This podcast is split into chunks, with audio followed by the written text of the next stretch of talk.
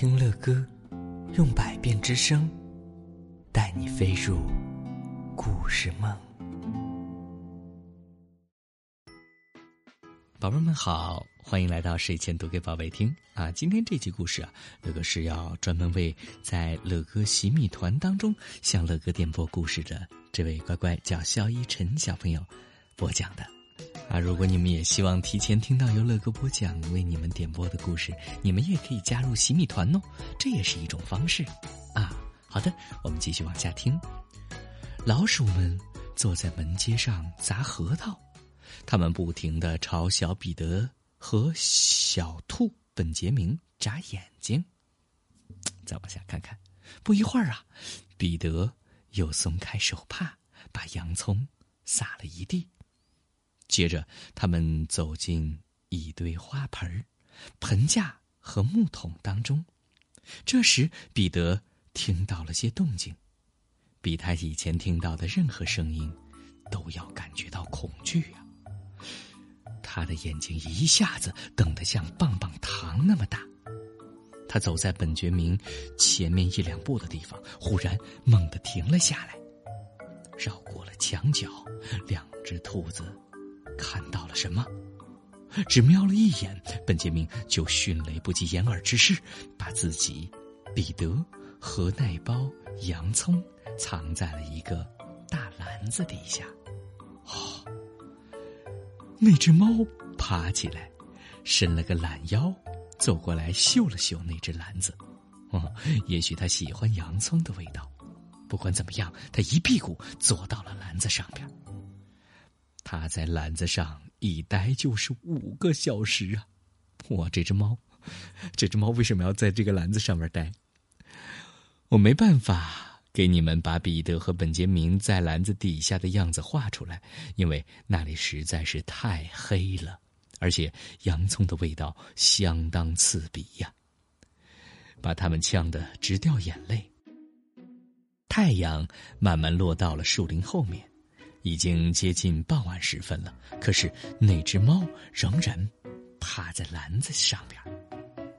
终于传来了噼啪噼啪的声音，一些泥灰、泥灰块从墙顶上往下掉。那只猫抬头一看，看见了老兔本杰明先生，他呀正沿着高处平台的墙顶，昂首阔步的走着。他嘴里叼着烟斗，抽着兔子烟草，手里拿着一根细枝条。他正在找他的儿子。老兔子先生可从来不把猫当回事儿啊！他从墙顶一跃而下，跳到了猫身上，一巴掌把它从篮子顶上拍了下去，再接着。接着，再一脚就把猫踹进了花房，还抓掉了它的一撮毛。这一切发生的太突然了，那只猫都顾不上反击。老兔子先生把猫赶进了花房，锁上了门。接着，他回到了篮子那里，揪住了本杰明的耳朵，把他从篮子底下拎了出来，用手里的细枝条。揍了他一顿，然后他又把外甥彼得拎了出来。哼，我这个老本杰明好狠呐！最后，他拿上那包洋葱，大摇大摆的走出了菜园。这简直就是在教训自己的孩子呀！大概半小时之后，麦格雷戈先生回来了，他发现了几件令他大惑不解的事情。好像有个人穿着木底鞋，在他的菜园里来来回回走了个遍。哼，只是这些脚印也未免太小了吧？而且他想不通，猫是怎么把自己关在花房里边的，而且外头还锁上了门呢？宝贝们，你们知道吧？啊，对，是老兔子，是老兔子干的。彼得回到家后。妈妈看见他把上衣和鞋子都找回来了，心里非常的高兴，便原谅了彼得，连尾巴和彼得把手帕叠了起来。老兔子太太把洋葱穿成串儿，与一簇簇的草药和兔子烟草一起挂在厨房顶棚上。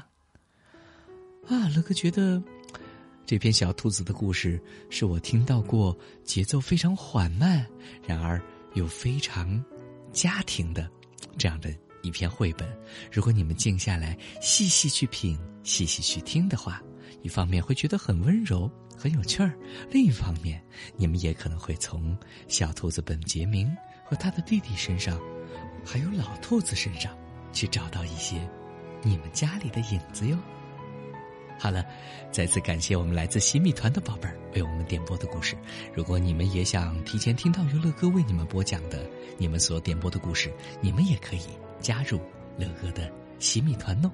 点击乐哥头像，在下边找到 X I M I 喜米啊这样的字样，你就可以加入到乐哥的新米团啦。